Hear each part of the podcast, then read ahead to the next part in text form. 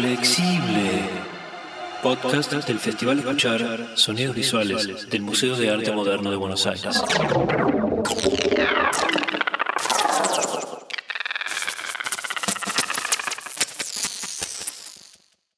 Hola, buenas. Gracias por sumarse a Flexible, el podcast del Festival Escuchar, Sonidos Visuales, una propuesta del Museo de Arte Moderno de Buenos Aires.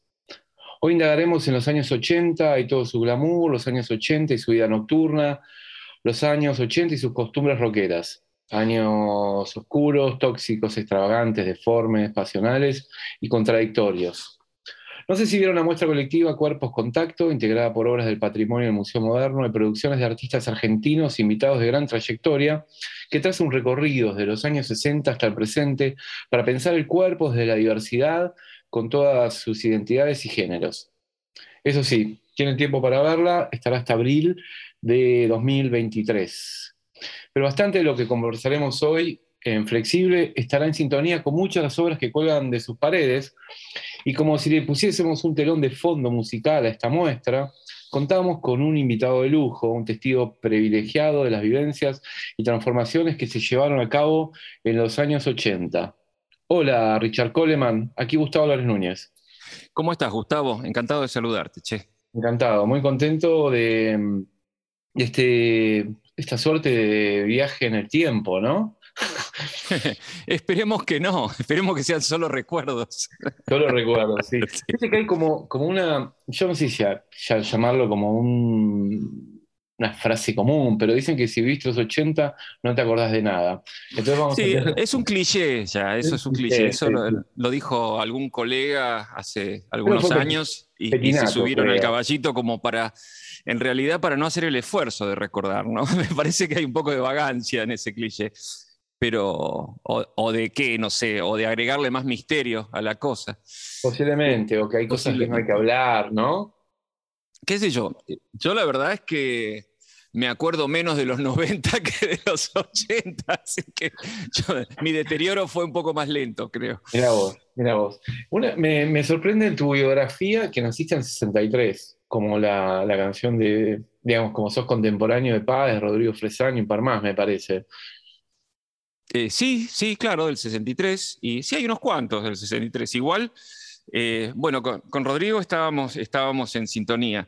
Eh, él lo conocí ah, por esos años. A Rodrigo lo conocí en el 82, creo que fue que nos conocí. Nos cruzamos y viniendo de lugares muy, muy diferentes, nos encontramos con lindos, eh, con algunos encuentros musicales y en esa época mucho de cómics había, algo, de, algo de lectura, pero había mucho cómic. Eh, con Fito no, con Fito cuando salió el disco que decía del 63 para mí era era una blasfemia, eso no me representaba en absoluto, eh, todo me parecía que estaba viejo, lo que, lo que mandó, la tapa no me gustaba, no, era un horror. Un horror, sí, sí, no, sí, no, no, no, O sea, en cuanto, en cuanto a lo que significaba para mí, para mí era, era muy distinto ser del 63. Estamos hablando de eso, no, pero pensaba también en esto de, mm, de que está ahí, en el 82 está la guerra de Malvinas, 19 años, ¿Qué onda? ¿Cómo te pasó por... ¿Por dónde te pasaron las balas? Y me pasaron, no te, no te voy a decir cerca porque sería faltar respeto a los veteranos, pero... sí, sí, sí, estamos hablando de, eh, perdón, eh, es, una licencia poética la que me tomé. Sí, tal, cual, pero bueno, yo me salvé por un número de, hacer el servicio militar, un número, a último momento. O sea, estuve convocado, estuve todo el día en el cuartel y me devolvieron, al final del día me devolvieron el, el documento eh, dejándome en reserva, porque la clase era muy numerosa. Eso había sido en el mes de marzo, a, un mes, faltaba un mes para, la, para que empezara todo la debacle. Así que, claro, por eso te digo, me pasaron cerca, pero no, tampoco quiero, ¿viste? ¿Y amistades que hayan ido a Malvinas? No, no, no, no, no, no, no, tuve, no tuve. Eh, tenía un compañero de, de, banda después que estaba igual que yo en reserva, pero él había hecho, él, ya había hecho el servicio militar, entonces estaba más en reserva que yo. O sea, digamos que el que ya lo había hecho, el de la clase 62, ponele, estaba más, eh, eh, era más posible que lo llamaran en caso de, de que hubiera que llamar a la reserva que a los del 63 que no estábamos con entrenamiento básico, pero igual, bueno, fue un momento, era un momento muy raro, ¿viste? éramos chicos además y no, no, no entendíamos bien la, historia. ¿Y eh, a mí tenés, ¿eh? remembranzas de esos días? ¿Tenés remembranzas de esos días, digamos, esa cosa de que te, pueden llegar a llamar el eh, sí, por supuesto. De hecho, a un profesor, un profesor mío de la, de la universidad lo, lo, llamaron, dejó de darme clase porque lo llamaron, él estaba en, viste, los que habían hecho prórroga, digamos, entonces el tipo era más grande, había hecho servicio militar más grande y lo llamó, la reserva lo llamó. Eh, después me recuerdo una, una señora en la veterinaria, la, señora de la veterinaria que estaba, era donde yo compraba las cosas para, para mi gatita, y estaba arruinada la mujer, hacía una cara desencajada y, era porque su hijo estaba en la guerra, eso era así cerca de mi casa. Eh, pero era, o sea, me acuerdo que volví con, volví a casa, viste, como, ahí me, ahí me cayó un poco. un poco. Claro, claro, porque vi a esta, madre tan, tan mal, viste, y decía, no, claro, ¿cómo no va a estar mal? Y no, no sabe nada del hijo, viste. Uno, viste, que también a, los 18, 19 años sos, muy inconsciente de muchas cosas y no hay mucha empatía en realidad. Va, por lo menos en mi caso, ¿no? pero en general creo que, es algo que vas desarrollando con, el tiempo, con, cuando empezás a, considerar un poco más a los, a los otros seres humanos. Pero sí, sí, eso, eso me acuerdo que me, pegó. Y, y después, bueno, había, desde mi parte había desde el principio un escepticismo total, o sea, una, eh, o sea, me parecía una, una, locura, una movida política, obviamente ya me daba cuenta de eso, pero era igual, o sea, eso fue lo primero que, mi primera reacción fue esa. Eh, mi familia es inglesa, yo soy Coleman de, mi abuelo era inglés, o sea, y, y entonces cuando se declaró la guerra, así abiertamente, digamos, cuando ya estaba la noticia, ¿viste? Mi viejo estaba de acuerdo. Y yo le digo, pero papá, nos van a hacer pelotas, son, son los ingleses, o sea, ¿con qué le vamos a dar? Con palitos, ¿viste? Con, eh, tenemos eh, escopetas de madera nosotros, ¿viste? Claro. Y mi viejo, tardé muchísimo, pero muchísimo en entender cuál fue su reacción. Claro, mi viejo era, era inglés, pero él era antiimperialista. Entonces él estaba completamente en desacuerdo, y yo apenas entendía lo que era ese concepto, ¿sí? pero él estaba completamente en desacuerdo con, digámoslo, toda la, historia invasiva ¿no? de, Gran Bretaña y, y, por, por, así, por educación, él estaba peleado también con parte de la familia. Eh, yo tenía un tío abuelo que era veterano de la Segunda Guerra Mundial, ¿viste? con todas sus medallas, su inglés, ¿no? Sí, sí, sí, sí. Vivía acá. Y mi papá estaba re peleado con todos ellos y, y, él fue a la plaza el día, ese sábado que, que fueron todos a apoyar al gobierno. Mi viejo fue. Y mi viejo no, o sea, no era, no, era, pro-militar ni ahí. mi viejo era súper radical, ¿viste? Y, entonces, después se arrepintió o dijo, uy? Eh, no, no, no, no se habló de eso, no, no, no, se habló de ese arrepentimiento, qué sé yo. O sea, yo creo que se sintió defraudado y, traicionado, ¿viste? Eso, eh, muy, decepcionado, o sea, porque se sintió engañado como, como tantos, ¿no? Claro, claro, claro. Pero bueno, así que lo, lo, primero que pasó en casa fue, fue eso, como un choque con, con, con mi viejo no muy fuerte, ¿no? Una sorpresa también. Pero, y que era una cosa que no era, no era política, digamos, su reacción, sino era de, un profundo, eh, de, su, de su convencimiento, ¿viste? Que er, era su creencia que era más allá de la política, era otra cosa, ¿viste? Era su, posición frente al imperio. Y por otro lado, te cuento, Gustavo, algo, algo, algo gracioso con los años. Yo tenía en mi guitarra, en el estuche de mi guitarra, que había comprado en Londres en el año 81, que había hecho mi viaje, eh, ¿cómo se dice? Eh, el viaje, ay, no me sale la palabra, bueno, el viaje de fin de... De curso, en algunos, pero está bien. no, no, algunas, viste, pero... Eh, mi, viaje soñado, habíamos ido con un amigo a, dos meses a Europa, ¿viste? En, en tren, viste, así de, de El el Euralpass, ¿no? Todo eso. Eso, Toda esa bueno, historia, tal cual. Y en ese viaje eh, me, me compré una guitarra en Londres. ¿Cuál te compraste? Una, la que usé, la que, la la que- con la que me hice conocido, la, la, la Ibanez, una guitarra marrón que recuperé hace un La tiempito. Sí. Sí. Ah, y mira. con la que empecé a tocar con Charlie García y con Soda tiempo después. Claro. Bueno, esa la compré usada allá. Y, y tenía pegado en el estuche, bien grande, la Union Jack. Era una Uh. bandera, pero hermosa, una, una calcomanía hermosa que la había comprado especialmente para ponerla ahí. Eh, porque es una bandera rockera, en realidad. Convengamos que, que- que pasaba por ese lado, más, más, más que otra cosa.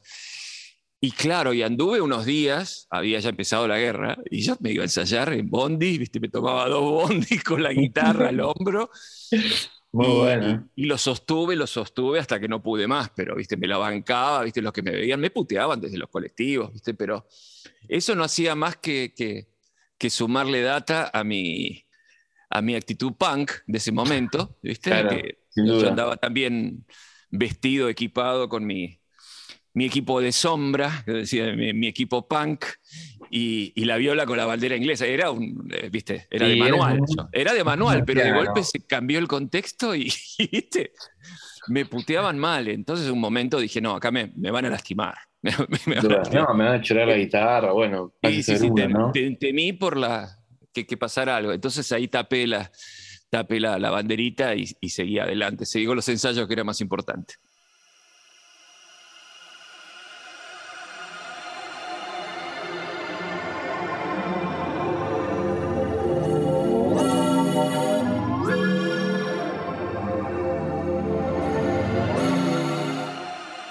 Eh, la última en, en cuanto a tu biografía, así puntual, puntual. ¿Qué te llevó a estudiar física? Me resultaba fácil, honestamente. Mirá, Creo que era, eran un- eh, la física y las matemáticas eran materias que me gustaban, bueno, obviamente me gustaban, claro, claro. pero creo que también me gustaban porque me salía, ¿entendés? Porque me resultaba fácil. Me una vez que le, le enganché la, el, el método, bueno, era, eh, o sea, me gustaba, me gustaba hacer los ejercicios y que me salieran, aplicar las fórmulas, pensar, eh, todo ese, ese laburo me, me- me encantaba. Y en algún momento ponerle, porque voy a citar a ponerle a Robert Fripp, que es un guitarrista, digamos, de los matemáticos, ¿no? ¿Te, llamó la atención ese, ese, ¿te acordás los ejercicios? Sí, sí, sí, todavía tengo por ahí al- algún, algún libro, algún manual así de eh, pasado de mano en mano. De, de- de la, creo que Ricana me lo pasó. Claro, Claro. fue propulsor en los 80, Sí, finales sí, sí. Ulises 70. me pasó el, el manual de Ricana, ahí está, con Ah, ahí va, de ahí va, Ahí está. ahí va. Bueno, mira, ya que estás, ya que estás tirando nombres como para empezar a cimentar un poco el, eh, los primeros 80, ¿qué haríamos sin el correo de la revista Expreso Imaginario? Esa gran revista contracultural de fines de los años 70. Y yo estaría, estaría con, un- no sé dónde estaría, habría seguido física, supongo, habría, que, habría terminado la carrera sin ese, sin ese correo, sin el, ¿cómo se llamaba? El, el Rincón de los Fenicios, se llamaba la, la página, que eran los avisos clasificados de la, del Expreso Imaginario.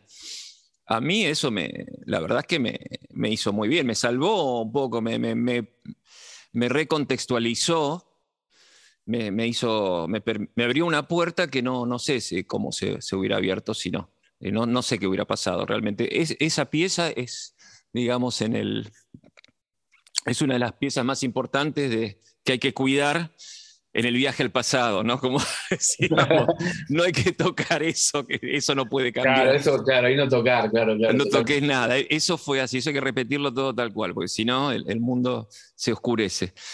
Y bueno, no sé, si, lo, lo- lo cuento un poco. Yo estaba Sí, en. por favor, lo que sucede, ¿no? Que, Lo que sucede, bueno, yo, yo, era, yo estaba suscrito a la, a la revista, era un- digamos, era como mi.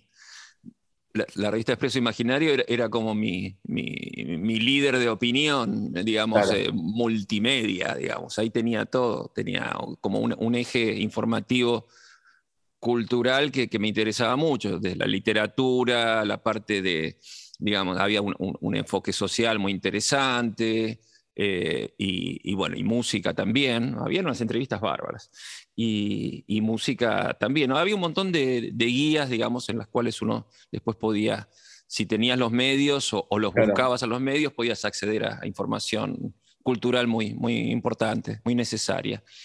Y esa revista tenía además una, no era un suplemento, eran una o dos páginas que para poner avisos de lo que sea. Eh, podías vender un instrumento, podías cambiar discos, buscar un libro, buscar músicos. Buscar músicos, sí. Buscar músicos o, salas de ensayo, ¿viste? Había gente que ofrecía.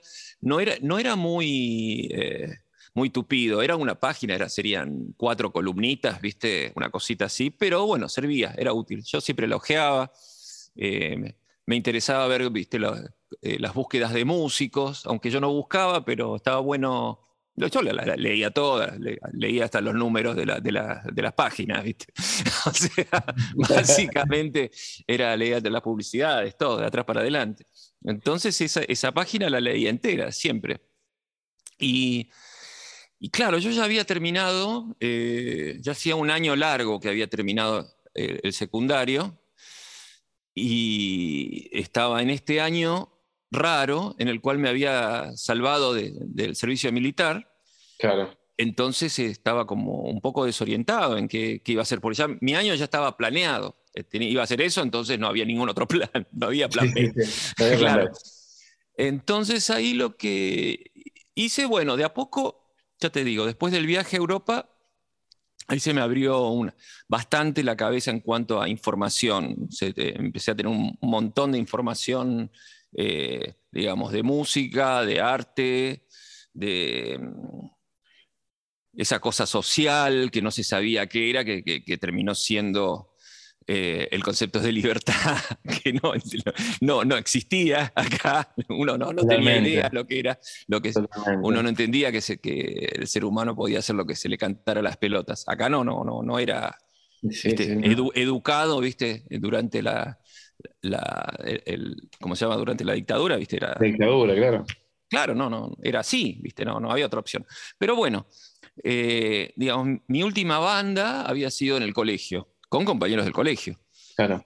Y en la medida que, bueno, cada uno empezó a abrirse el camino, nos veíamos cada vez menos, y realmente nuestros gustos musicales se iban abriendo y otros se tomaban más en serio la música que, unos se tomaban más en serio la música que otros.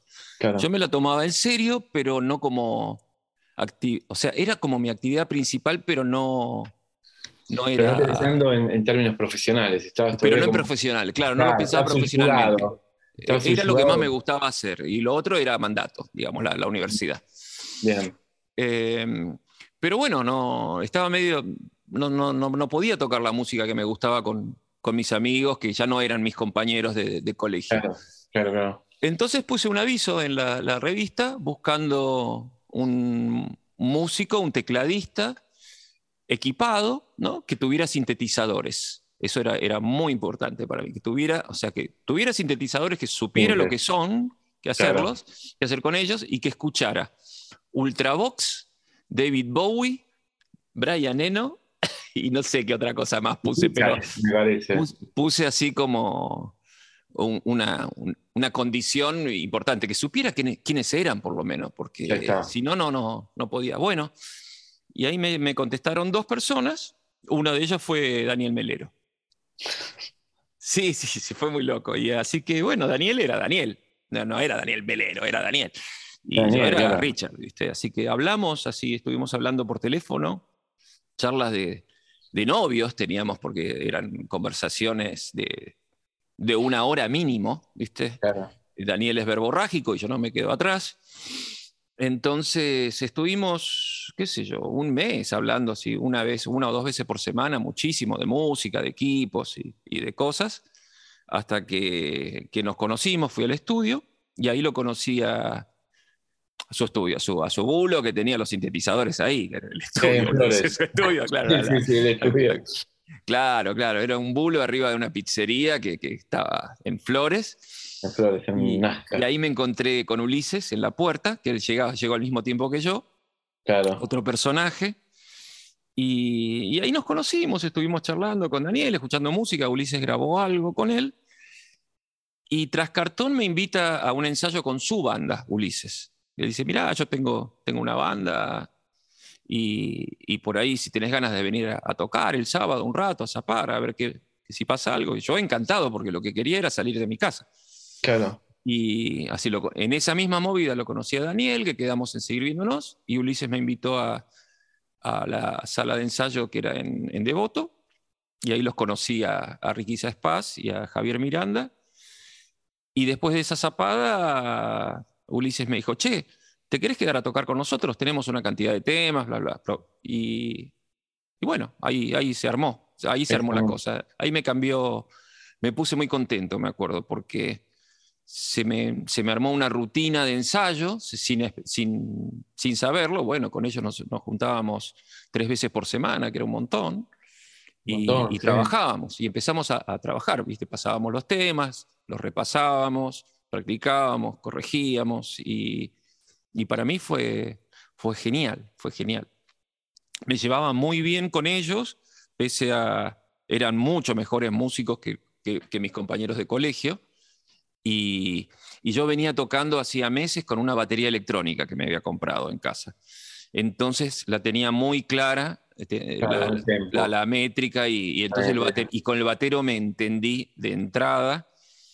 Y como a mí me gustaba, yo estaba desarrollando mucho el tema de la guitarra rítmica, que me había, digamos, me había, se me había abierto así, a partir de, de, de Police y de Talking Heads y eso me había hecho muy bien porque yo tenía un problema con el virtuosismo, ¿viste? Yo no, no nunca fui virtuoso, eh, nunca toqué rápido, eh, claro. ya, a, no, a, no, ser que practicara, practicara mucho, ¿viste? Que está pasado, claro, claro, de, pasado de práctica.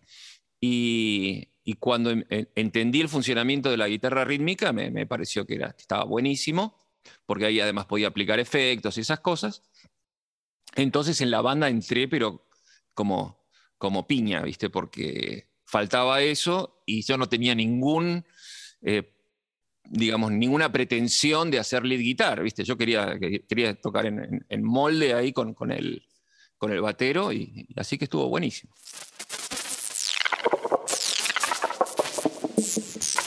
¿Y cómo era la, la, la formación así en, en términos de, dar con disco, ir a una disquería, porque digamos, cierta información estaba en el expreso, eh, andaba dando vueltas con, con, amistades, pero vos me da la impresión que estabas como fuera del circuito. Digo, eras un niño de 19 años, un adolescente de 19 años, por ahí fuera, digamos, ¿cómo empezás ingresando en ese mundo? Mira, yo no sé muy bien cómo era. era había mucho boca en boca, mm. eh, también de quién venía, ¿no? O sea, digamos. Claro, claro. Y, ya te curaba eso. Ya claro, claro, sabías, viste, que cuando si alguien te tiraba una data estaba bueno. Y después, en un momento, eh, bueno, tenía algunas disquerías donde más o menos ya, ya conocía, me hacía amigo del disquero, entonces había un, un, un, un fluir. Y los disqueros, en, en, digamos, durante mi adolescencia fueron una pieza clave, ¿viste? Porque los tipos te conocían. O sea, si vos eras habitué, el tipo te identificaba, te conocía, veía más o menos tus intereses y entonces te iba sugiriendo cosas. El disquero que, que, escuchaba todo, ¿viste? Entonces te decía, mira lo que llegó, pa, ¿y esto qué es? Y te, ahí te, por ahí te daba alguna data extra y, bueno. y ahí, bueno, te tiraba el, el, el, anzuelo y a veces mordías y a veces no, pero en el buen sentido, ¿no? Eh, y después sí, información, riesgo, asociación, ponele. Yo el disco esto lo cuento porque hace poco lo conté, pero el disco Héroes de David Bowie lo, lo compré por, eh, por Fripp y Eno. Claro. Digo, me, o sea, y la tapa. O sea, me mató la, la tapa, tapa. me parecía que la tapa era tremenda, era completamente, era muy seductora como todo el disco. No sabía por qué me gustaba, no entendía, pero sabía que ahí estaba pasando algo porque estaba a contramano de todo lo, lo, lo que se suponía que tenía que ser el rock, era la época del rock sinfónico, ¿viste? Pero sí. largo, túnicas, capas. Y este, así con su camperita de cuero, el pelito corto en blanco y negro. Era tremendo ese disco. Y cuando vi que estaba Eno y Fripp, dije, esto no, esto tiene que estar bien. Bueno, estuve igual, qué sé yo, dos o tres. Yo iba los, los viernes a la disquería, o los, Sí, creo que iba los viernes. Y estuve como, como un mes hasta que tomé la decisión porque eran muy caros esos discos. Claro, claro, el importado. Entonces era o importado, ¿viste? Era uno con suerte por mes, ¿viste? Si no te, y tenía que postergar, ponerle, comprarme dos de, de los nacionales. eh, para Claro, comprar claro, uno de esos. Y así que eso, ya te digo, por la tapa, por, ¿viste? por recomendación o por intuición. Sí, Y si no, ya cuando era un poco más grande, eh, eh, bueno, los cassettes, empezamos a, pasarlos, a pasarnos cassettes. Eso fue, sí, cuando tenía, sí, 18 años, creo que, que, que ahí eh, todavía no tenía un buen deck de cassettes, pero tenía algún amigo que sí tenía, entonces me grababa, Claro. ¿viste? O por ahí conseguíamos un disco, íbamos a la casa de él y grabábamos un par de cassettes para él y otro para mí íbamos haciendo, eh, sí, ese contrabando, ¿no? De, de- de- cultural, Hermoso. ¿viste? Hasta hermoso. que- Era muy importante en la formación en- con la educación sentimental, ¿no? El cassette en su momento, ¿no? Han llegado cosas que por ahí te llegaban como grabaciones de grabaciones de grabaciones. Por ejemplo, a mí, Velvet Underground, lo habré escuchado en 86, 87, y por un cassette que me dio uno de los pillos. Mirá, que estaría grabado de otro cassette, ¿viste? Además, que- Claro, que, sonaba igual que el, que el original, en realidad. El porque original, ni hablar, ni hablar. sonaba tremendo eso. digo. Pero bueno, yo, yo me hice amigo en el 82, que era, eh, era el novio de una amiga mía, que era más grande, que era Fernando Marino, que terminó siendo productor de productor ejecutivo del primer disco de Fricción, años después, pero cuando nos Claro. hicimos amigos, él trabajaba eh, en una disquería, Hmm. en una disquería de importados, que no me acuerdo ahora cómo se llama, estaba en, por Chacarita. Y él entonces me pasaba data, me, me prestaba discos por ahí o, o me los grababa, pero él me los, él me los prestaba, me tenía confianza. Entonces yo iba, y yo ya tenía la- el, el deck de cassette lindo, entonces iba, lo ponía así como si fuera una, una joya, que lo era, ¿viste? Se Lo cuidaba, lo pasaba una vez grabado y se lo devolvía. Y Fernando fue increíble la data que me pasó, porque en el 82 pude tener el, el primer disco de New Order, que en realidad es como si fuera el último de Joy Division, el primer simple. Claro, yo tenía el simple, mira, lo tenés Claro. en la mano, el simple que era Ceremony. Ceremonia. Ceremonia, claro, y que te- del otro lado tenía In a Lonely Place. Y era un, un disco marrón, era el simple. Que creo que está en ese. vinilo.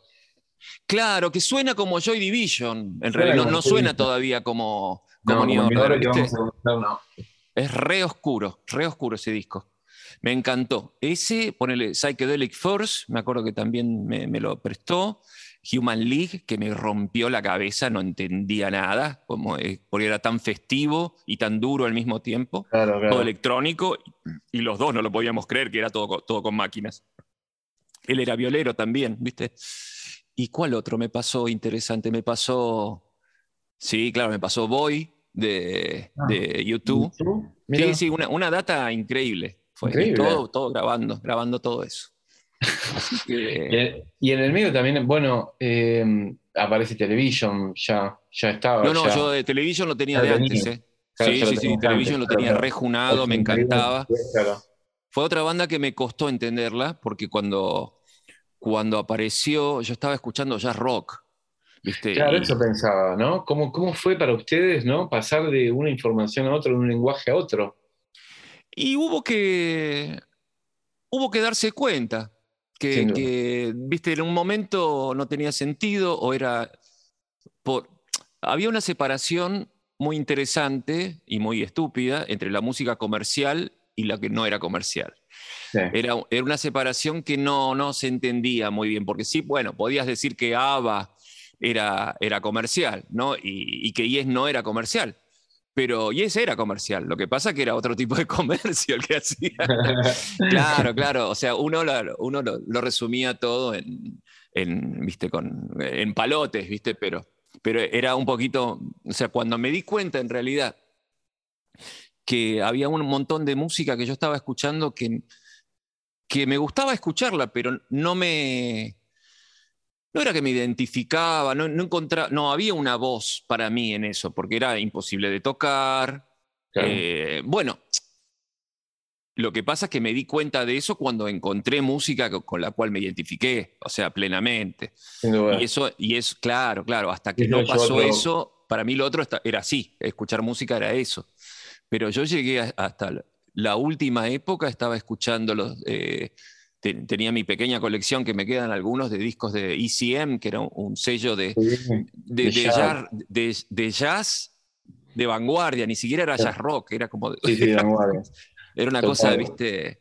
Ahí estaba Michael Nyman después. Eh, claro, yo me acuerdo escuchaba. Handel, Handel era, ¿cómo se llamaba? Hassel, que tocaba. Hassel, eh, Bernie Hassel creo que estaba. Eh, yo escuchaba ¿cómo se llama? Eh, Keith Jarrett, ponerle, ah, ahí estaba eh, Ornette, creo que estaba Ornette Coleman, eh, uh. bueno, Bat Messini, todo, todo es una, un azotismo tremendo, y que no era música para chicos, la verdad. pero bueno, pero uno, viste, le iba buscando la, la complicación a todo, ¿no? Además, el ser diferente.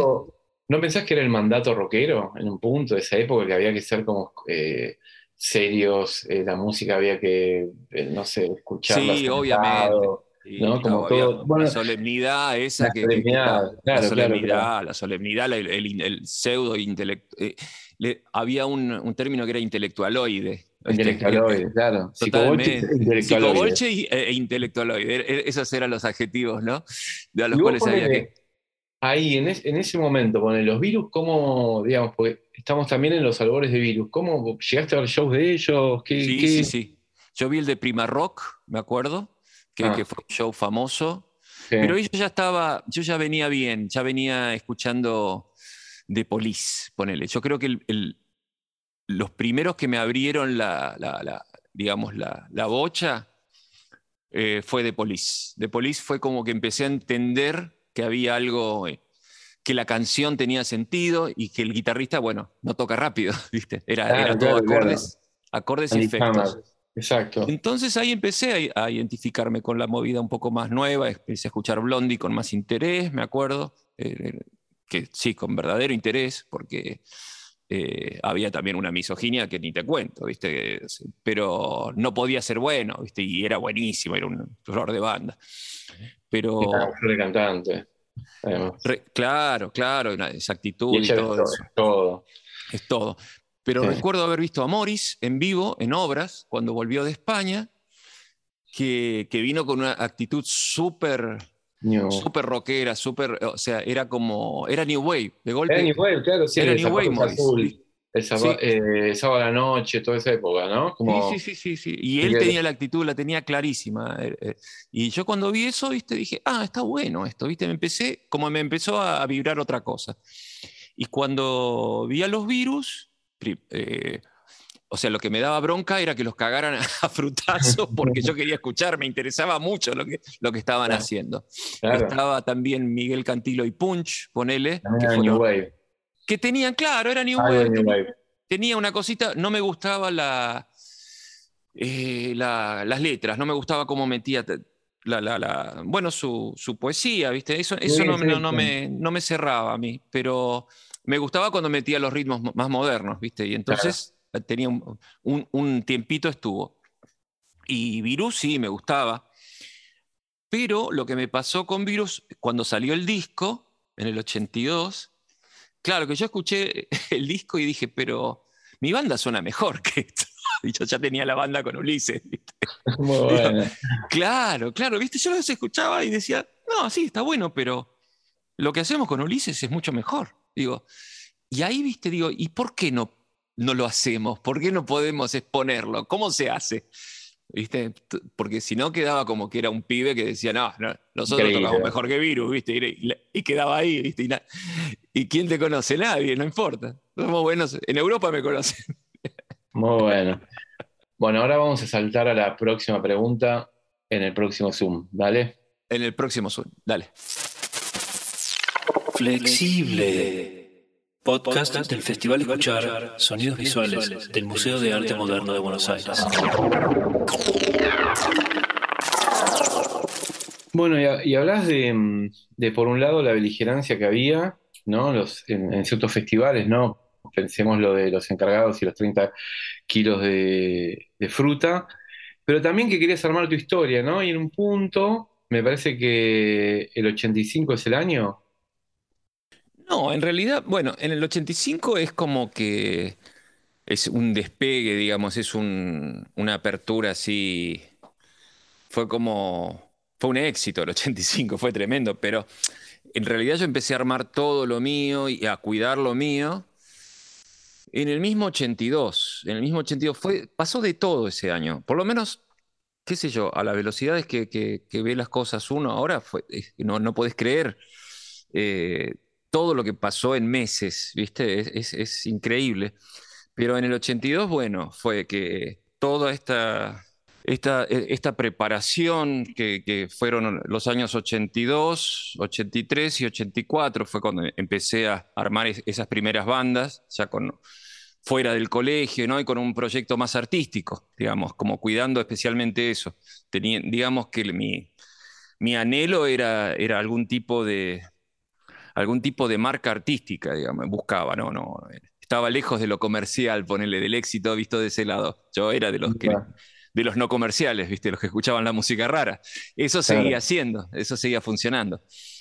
Y, y bueno, y en esos años empezaron a salir estas bandas nuevas, con las cuales ya empecé a identificarme un poco más porque se escapaban del, del- de lo solemne y de lo serio y de esa- ese maniqueísmo que tenía el rock nacional a esta altura, digamos, porque en el momento en que, que estuvo, que transcurrió, digamos, entre el 70, y- ponele, entre el 75 y el 80 estuvo bien, pero eh, en un momento había que, claro, no se podía porque no, no, no, no entraba data, ¿viste? No entraba, no entraba data, ¿viste? Entonces eh, estaba todo medio quedado. Fue complicado, sí, sí. Estaba complicado y a mí lo que me, me rayó, me rayó en el 82 con todo el- esa especie de resurgir del, del rock nacional que tanto se habla, a para, a para mí era horrible todo lo que se escuchaba, en la- en la- porque en realidad estaba todo, estaba todo tamizado, ¿viste? Era, era un rock eh, así completamente, eh, ¿cómo dice- se dice? In- inofensivo, entre comillas.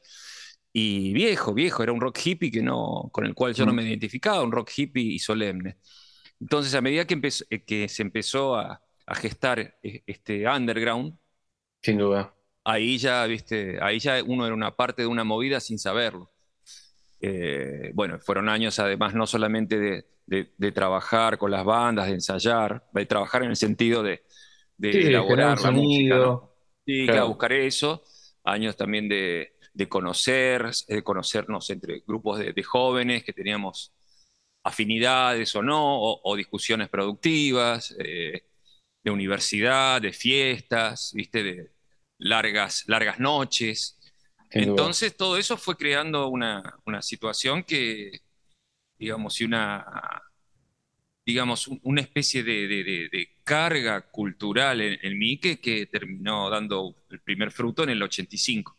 En el 85 fue cuando salimos con Fricción eh, y bueno, hubo- se causó, causamos revuelo realmente, algo mucho más, además, algo que yo no, no- no esperaba. no- yo no- no salimos con la banda para dejar una marca o para que nos reconocieran. Salimos a tocar porque no podíamos seguir ensayando, teníamos que salir a tocar, ¿viste? Había que terminar de ensayar y salir a tocar. Y, y de repente hubo una repercusión así bastante inaudita. Eh, que, y a partir de esa repercusión empiezo a conocer otros músicos eh, profesionales, digamos, que, que habían escuchado de, de mí, de mis proyectos, de mi manera de tocar la guitarra y, de, y bueno, y del joven, el jovencito también. Ah, 21, guapo, luqueado. claro, todo de negro, viste, los camisas negras, nos decía Cachorro López, como los fascistas, viste, no, no, nada que- Malísimo, sí, sí, todo mal. ¿viste? pero Cacho se cagaba de risa. Y bueno, ahí lo conozco a Andrés también, Calamaro. eh, a Calamaro, a Charlie García lo conozco en un cumpleaños de Andrés Calamaro, también de ahí. de- y bueno, y al Se va tiempo, armando. bueno, empiezo a grabar con, con artistas, me, me- me llama No, Cachorro bueno, para... En el Sí. 85 grabás con Andrés en Vida Cruel, con Claro. la base de fricción, de un modo es la base de- del disco, ¿no? Más o menos, O más, o menos. sí, Cri- es no, no, no, no. Cristian no tocó. Tiro, Eh, mala mía, mala mía, perdón, perdón. no, no, no, pero igual tocó, tocó Samalea y, y toqué yo. Vos tocaste. Cristian estaba en Clap, seguía con Claro, estaba en Clap. es verdad. Sí, sí.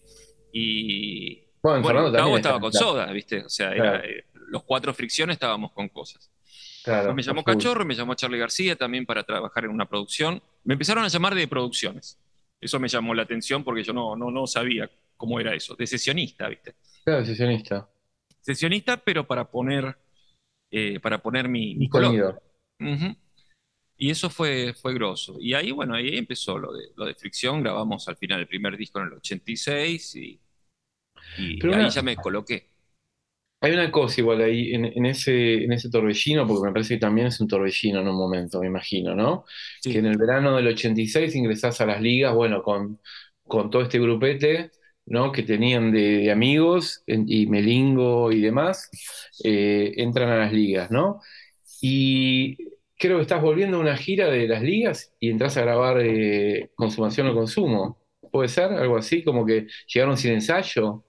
Sí, sí, sí, e- es, es medio un quilombo todo, pero yo- más o menos se me fueron acomodando las cosas. En realidad fuimos a una gira eh, por Chile con, García. Fue una gira corta, fue una gira de, de- un fin de semana largo, Ah. ponele. Claro, claro. Tocamos en tres lugares de Chile, pero bueno, fue, fue digamos, fue mi, mi, mi primer, eh, prácticamente mi, mi primer eh, trabajo como, como músico profesional. Había estado, había tenido, no, no quiero menos, menos, menoscabar, yo había estado tocando ese año también con, en el 84, especialmente con una banda que tenía Fena, de La la. Mayora, La Nuca Yo con- los vi tocar una vez en un con festival. Claudio Martínez y estaba también Pablo Rodríguez, era un Sí. personaje.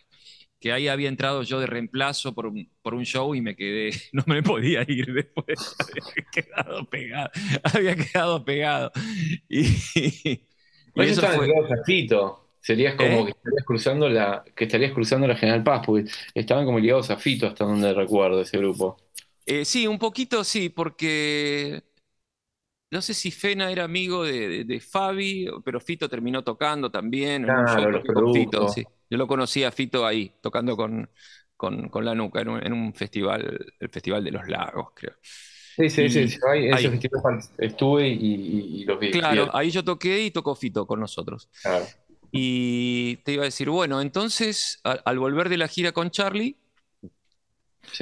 En el 86 grabamos el primer disco de Fricción, tocamos todo ese año con, con Charlie García y Fricción simultáneamente. Y era un quilombo, era, un- era, era muy difícil, era muy difícil porque ponele, a veces se nos superponían los ensayos y con Charlie se ensayaba, qué sé yo, ensayábamos seis horas, ocho horas y después tenía, con Fricción tenía tiempo para hacer una pasada porque no me daba la cabeza, estaba quemado. Ah, no, quemado. Entonces se me estaba deteriorando el, el proyecto mío y, y yo no quería que pasara eso. Entonces ahí hablé con Charlie y le, le dije que antes de, de la grabación, que ya estaba pautada la grabación de parte de la religión, que todavía no tenía nombre, yo me bajé porque quería seguir, quería darle un, otro golpe de horno a mi proyecto, a Fricción. Y eso se... Y así fue. Y ahí fue que reformé, reformulé toda la banda.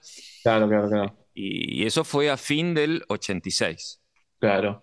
¿Y qué significó, digamos, no solo tocar con Charlie, sino cruzarse con Charlie, digo, porque me imagino que te ha exigido y te ha extenuado, se ha exigido en lo musical, pero después el bocho, ¿no? Te, te- por ahí te quema, ¿no? Me imagino ese grado Y de era, intensidad. era un ejercicio bastante, bastante intenso, porque además yo era muy chico, por más que Claro. creía que no, ¿viste? Yo tenía 22 años, 23, Nene. ponele, y había un montón de, o sea, lo musical fue increíble.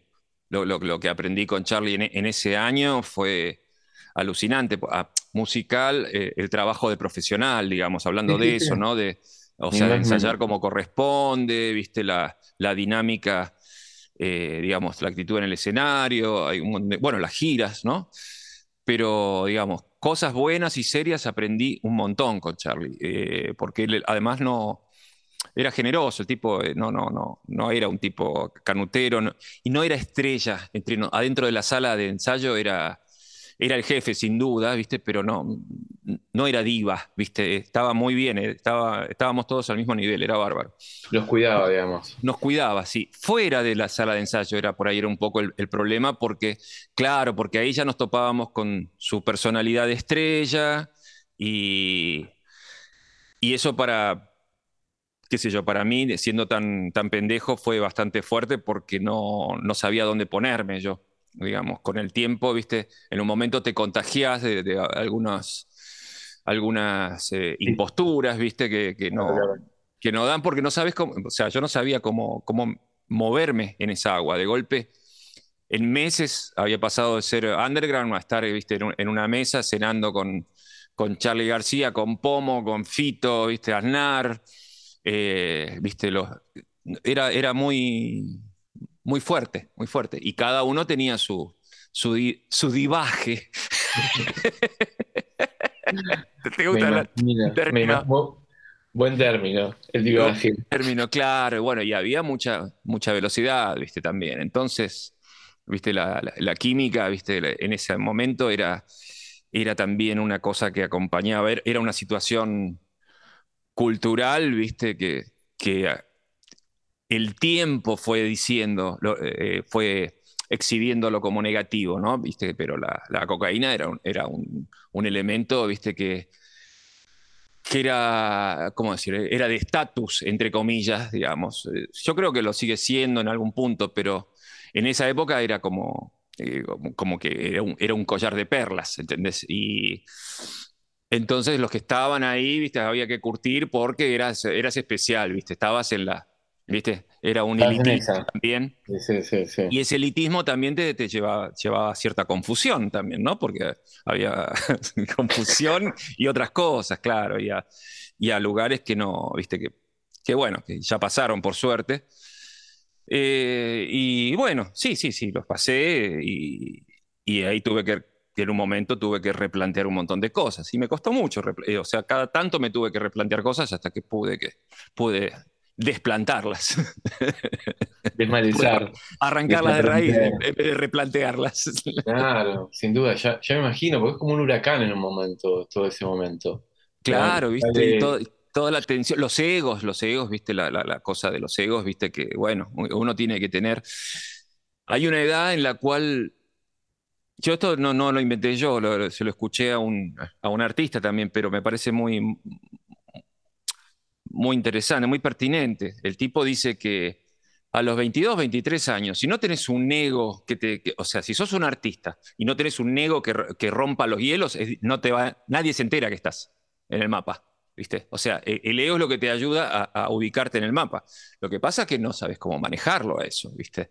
O sea, hay que, hay que ser realmente, realmente talentoso para poder manejar ese, tamaña, ese tamaño.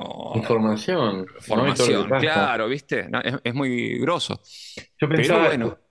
el otro, perdón, ¿no? El otro día estaba escuchando eh, Pescado 2 y Spinetta tiene 22 años cuando compone ese disco, cuando lo graba. ¿Te das cuenta? Arto lo graba eh, a los 23 e Invisible eh, lo arma a los 23. O sea, imagínate el vendaval de información y cómo estaba el pibe. Estaba, digamos, en un radar increíble, pero en el medio ¿Qué pasa? Claro, claro, que te, pasa la vida, ¿viste? ¿Y cómo pasa esa vida? Y no querés que se te, que se te escape nada. Entonces estás, estás así con un, además con una, eh, una capacidad de trabajo tremenda teníamos. Eso sí, eso era tremendo, porque no, es solamente la química que te, tiene despierto, o sea, hay que trabajar. Hay que nosotros trabajábamos mucho, trabajábamos mucho, éramos productivos, ¿viste? Y se salía mucho, había como, y, curtían discoteca, poner en ese momento pasaron de, no sé, Fire, después vino Freedom o Palladium. Iban, ¿Eras de discotecas vos? Eh, sí, se salía hasta que en un momento empezó a ponerse muy aburrido. Eh, pero yo descubrí la discoteca de grande, entre comillas, a los 21 años, ponele, ¿viste? empezamos a salir a boliches, yo con, con mis amigos, con, con mis amigas, no sé, 83 recién, o sea, a los 20 años, ¿viste? Porque bueno, no, claro, estamos, ubiquémonos, claro. Sí, sí. claro, lo que hacíamos era las, era las fiestas de Canuto, hacíamos, eso era, era, tremendo, pero ir a un lugar, yo me acuerdo cuando descubrí Fire, no lo podía creer, había un lugar que pasaban la música que a mí me gustaba, ¿viste? Claro, por eso pensaba en Fire. Claro, claro. Y, y empezó a haber varios lugares así que estaban buenos para ir. Y en un momento se, se acabó, se puso abur- aburrido, por lo menos para mí. O ya no me gustaba la música, o ya, viste, ya iba solamente para estar. Claro. Eh, me acuerdo de un lugar que no, una, una discoteca que, que había que ir, que porque, no sé, porque había que ir, y no me dejaron entrar por, eh, porque tenían, fue la primera vez que me encontré con eso, tenían un, un perfil de, de público. Claro. Y yo Y estaba en una, estaba pre-grunge, ¿viste? Estaba de- había pasado de ser así, el, digamos, el, el decadente de fricción, ¿viste? El glamour decadente, a, a los pantalones rotos desde el, bol- de- desde el cinturón hasta el tobillo, que me encantaba, tenía unos jeans que no se podían, o sea, que eran, parecían un trapo rejilla. Y por eso, pre-grunge, estaba con eso. Y no me dejaron entrar por mi aspecto. Y yo le digo, me estás jodiendo, ¿cómo mi aspecto? Yo soy la estrella de rock, ¿sabes quién soy yo? ¿Sabés qué soy yo? Y Muy me bueno. mandaron de vuelta. Y dije, ahí ya empezó a, empecé a, a sentir que estaba, que estaba fuera de, de órbita. ¿viste?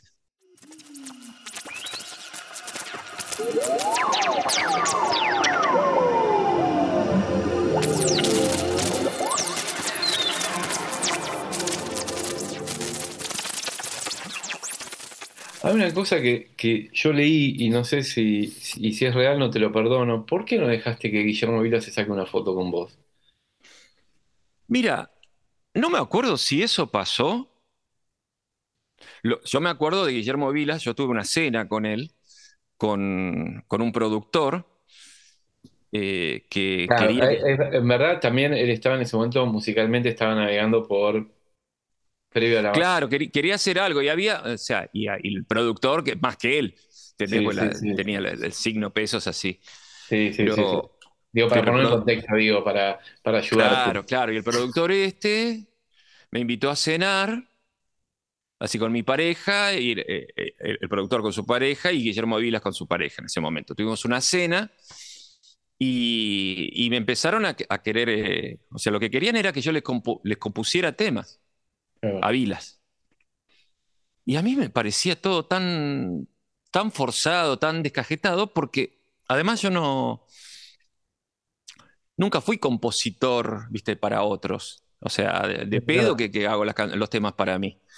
Pero, claro, bueno, era, era muy común y para este productor obviamente era, era lógico que si tenías canciones que pudieras hacer canciones para otros. Más si había una guita así tremenda de, de por medio involucrada, que seguramente la debería haber. Pero yo, yo le terminé explicando a, a- a Vilas que eh, yo no sabía componer, no, no sa- no- no sabría componer para él, por más que, que- porque no, no me sale, ¿viste? Me fui, me fui de la reunión y le dije, no, gracias, pero esto no es para mí. Y estaba... Y, pero no sé lo de la foto, no sé si... Bueno, por ahí es una chanza de esos libros, eh, esas anécdotas de libros, ¿viste? Lo saqué de, creo que lo leí en Corazones en Llamas, el libro de Laura Ramos Cintia Leibovitz. Sí, puede ser, lo que pasa que el, el libro tiene casi ta- tantos años como la anécdota, entonces Sí, sí, sí, sí. no me acuerdo, la verdad. Es tremendo ese libro porque está- sos muy protagonista de ese libro. Es como que la década te la cargaste en un momento. Apareces en un montón de situaciones, eh, o musicales, extramusicales, por los peinados, por el momento, la, la tienda esta de once Antica. ¿Era? Claro, sí, tenía todo. Anteca. Anteca, perdón. Sí, Anteca era la, de, la de ropa. Sí, eh, yo la verdad es que no, no lo he visto. O sea, el libro no lo, no lo volví a leer, lo tengo ahí porque me lo, me lo regalaron cuando salió. Pero sí me acuerdo que estuve con, con Cintia, creo que fue que me entrevistó, Sí, y fueron, son- fueron como tres entrevistas largas, ¿viste? Y, hablé- y, y hablaba de todo, ¿viste? Había- estaba muy fresco todo, además. Claro, claro, claro, claro. Y, y también es verdad que Fricción se iba a llamar eh, eh, Mariposa Pontiac. Era uno de. Mira, Oh. tenía dos nombres así en, en mi libretita. ¿Viste? Cuando uno arma una banda, tiene, empieza a, hacer- a tirar nombres, a tirar nombres Claro. hasta que aparece algo. Y había. Un nombre era eh, Mariposa Pontiac, porque me encantaba esa combinación que no tenía sentido de ninguna manera. Eh, los redondos, eh, yo los había visto tocar y me habían volado la cabeza en un festival Pan Caliente, creo que era... En el 81, ¿no? En el 81, tal cual, apenas volví de viaje de Europa, los vi a ellos y estaban completamente sintonizados. Era una... En ese momento los redondos estaban sintonizados perfectamente con lo que había que hacer. Era ese rock moderno que hacían era con... Y con con quilombo en el escenario, viste, con bailarinas y, los looks y, el audio, el sonido de la banda era muy, muy moderno. Y vi que tenían un tema con ese nombre que no, no significaba nada y me parecía que estaba interesante. Además, era una banda que no conocía a nadie. Claro, claro, claro. Y... No le va a pegar, ¿viste? No, qué sé yo si la pego o no. Y después el otro era Gente en Pijama, había pensado, por el tema de Frank Zappa, de Pajama People. Claro. Y, mira, y después salieron estos en pijama. Por eso, por eso. Viste todo. Me salvé, mirá si me hubiera, hubiera fundido la banda antes de salir. ¿Y qué de que estabas afibrado el día que hiciste esta traducción de Heroes? No, estuve en. Lo que pasó fue que estuve en el 84. Fue en el 84 o en el 83. Que tuve un sarampión de grande, que me, volteó, estuve 40 días en... Claro, ahora te cagas de risa, pero en ese momento estuve de una cuarentena, de verdad. La cuarentena total. La cuarentena total. Y, estuve un par de semanas con mucha fiebre y una de esas semanas estuve delirando de fiebre, delirando mal, o sea, alucinando de fiebre. Era una fiebre que era increíble. En casa estaban, viste, re preocupados, viste, mi papá me bajaba la fiebre con, con agua, con hielo en la, cabeza, además de los remedios y todo. Pero en, todo ese divague, eh, yo tuve la visión, pero esto ya lo había hablado con Gustavo. De, que por ahí teníamos que hacer ese tema. Por el tema fue, Héroe fue un tema que lo hicimos de relleno, con fricción, porque no, tenía, no nos alcanzaban los temas. Y, y lo que estaba bueno era hacer un cover, porque nadie hacía covers en esa época no, no, estaba bien visto. Entonces dijimos, hagamos un cover. Qué joder. Y, entonces tocamos Héroes porque era largo y yo ya tenía la letra. La letra la tenía desde la secundaria, yo la tenía traducida. Ah, ahí va. Claro, tenía, se lo había traducido a una amiga para que entendiera de qué iba el disco de Bowie y esa hoja la tenía guardada dentro del disco. Pero en la fiebre esa eh, tuve la visión de, estar tocando y cantando ese tema. Eso fue como que se, me acuerdo perfectamente porque fue, una, fue como un sueño de, fiebre, ¿viste? Y, y cuando salí de eso, ¿viste? Ya estábamos, eh, fue cuando empezamos a ensayar realmente, creo. Con, claro, pero después lo graban en el segundo, perdón, ¿Eh? después lo graban recién en el segundo disco. Sí, porque no me gustó cómo quedó para el primero. Ah, ¿no? No, no, yo estaba buscando otra cosa de sonido. Eh, cuando lo grabamos para en el 86, eh, yo, yo, quería aprovechar el estudio para hacer algo más fino. Y, la versión estaba muy buena en realidad, eh, pero estuvo bien que no, que no salió ahí. La, versión que, la, que hicimos con, la banda, con Fricción, con, con el cuarteto, grabamos en vivo en el estudio, que estaba buenísimo, pero era muy garage para mí. Ah, mira. Fue, ese criterio pesó, eh, y pesó tanto que cuando escuché cómo estaba grabado dije, no, no le voy a meter ni una voz de referencia, porque si le grabo la voz lo van a sacar así. Ah, claro, claro, claro. iba, a salir igual y yo no quería que, saliera. Yo no, no, no quería que saliera. Así que, bueno, no sé si, si estuve bien o no, no, eso nunca lo sabré pero, pero me acuerdo y confío en que en ese momento no era lo que se quedó afuera por eso, porque, no había otra manera de hacerlo. Claro, claro, claro, entiendo, entiendo. Y Gustavo le encontró la vuelta para, él produjo el segundo disco de Fricción. Y, ahí dijimos, bueno, ahora, ¿qué hacemos con este tema? ¿Cómo lo, ¿Cómo lo armamos? Y lo armamos un poco distinto, en cuanto al audio más que nada. Sí, sí, sí, entiendo todo, entiendo todo. Y el hecho de que cuando vino Bowie la primera vez, ¿lo cantaste en español o en inglés en la cancha de River?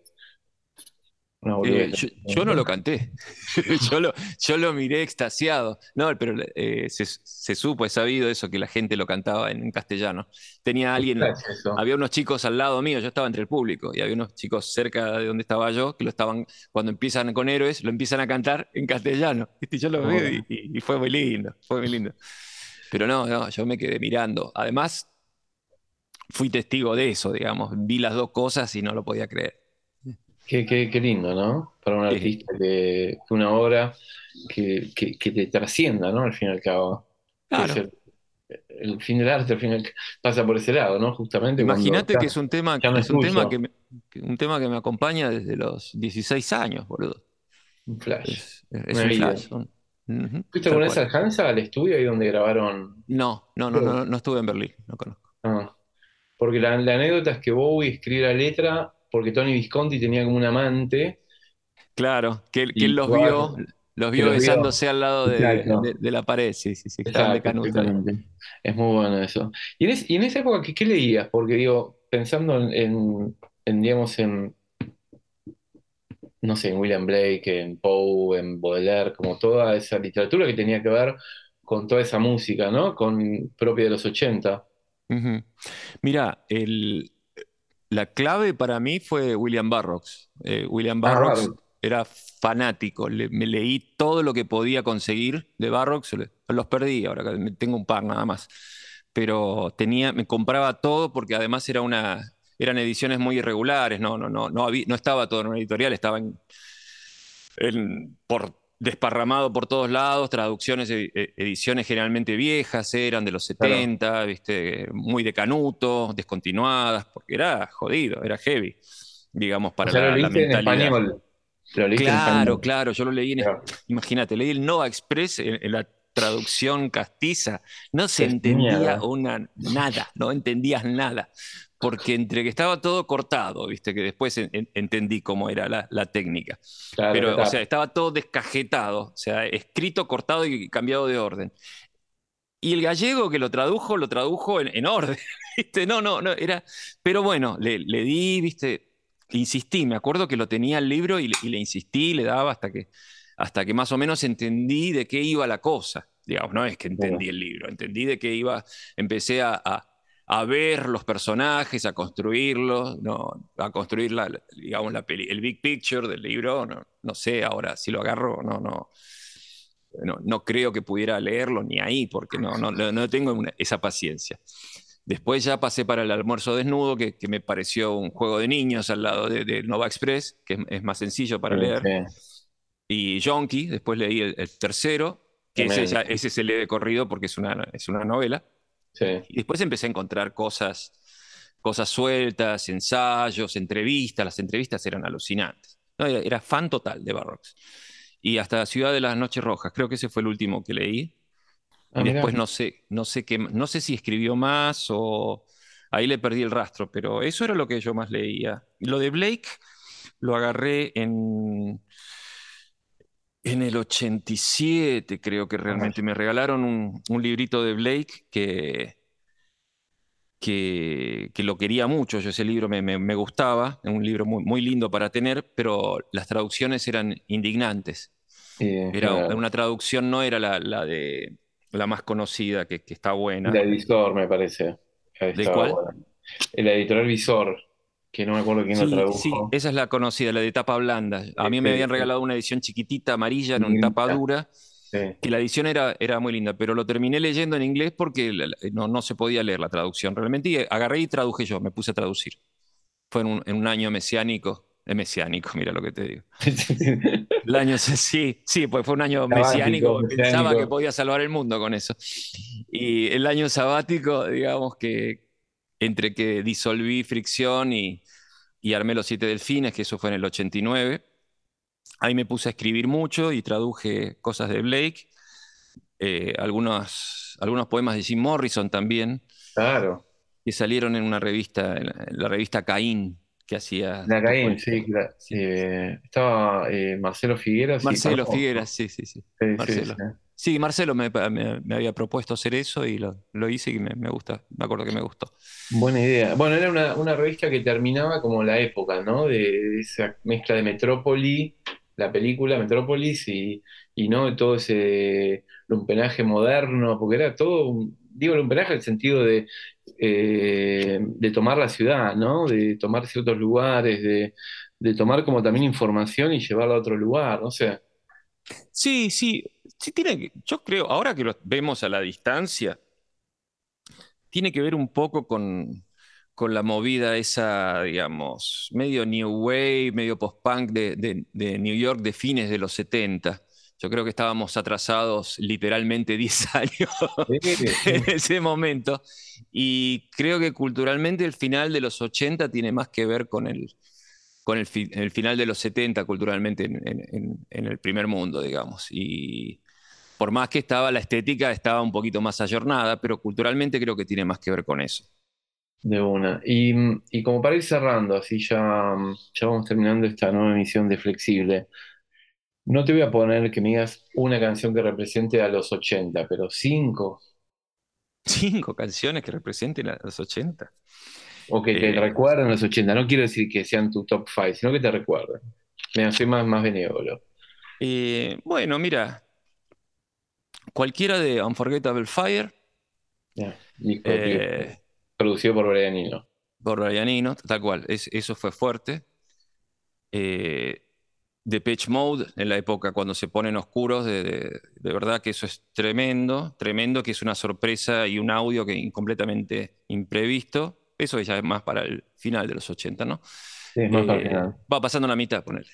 Eh, y después, lo que pasa es que, bueno, ponele algo de, Voy de YouTube fue muy lindo, muy importante y es un audio que me. Dos, YouTube, poneme uno solo. Ah, te puse ese, no, pero lo había pensado, no, no quiero poner otro de YouTube, no me gusta tanto YouTube, son los, dos discos que me gustan.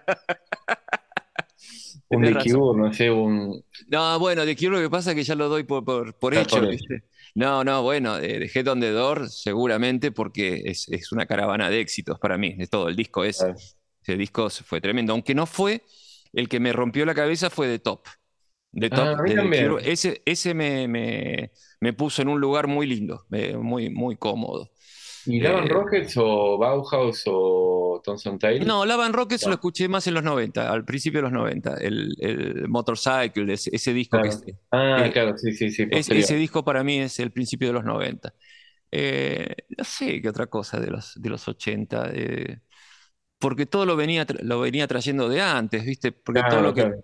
Eh, todo lo que, qué sé yo, del principio, ponerle los Pistols, Divo, Television, eh, todo eso venía de fines de los 70 y eso fue lo que a mí me, hizo arrancar en los 80. Eh, la parte, ah, qué sé yo, no sé, que seguramente me estoy...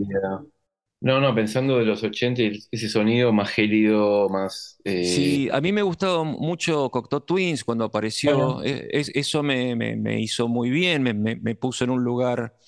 Porque son cosas emocionales, ¿viste? También son audios que, tienen una... una tienen una característica emocional, ¿viste? No, tanto la canción, sino el audio, ¿viste? El, sonido ese cuando apareció, esa cosa camarosa y de medio electrónica, fría. ese El, dream, Pop empezó ahí, pongamos. Claro, tal cual, tal cual, sin duda.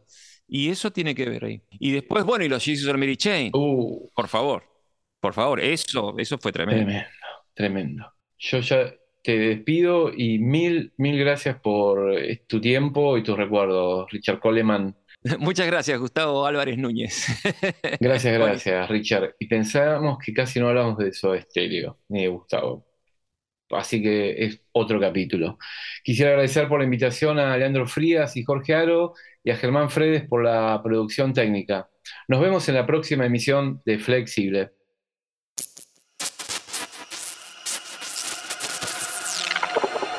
Esto fue Flexible, podcast del Festival Escuchar, Sonidos Visuales, del Museo de Arte Moderno de Buenos Aires. Conducción, Jorge Aro y Leandro Frías. Operación técnica, Germán Fredes.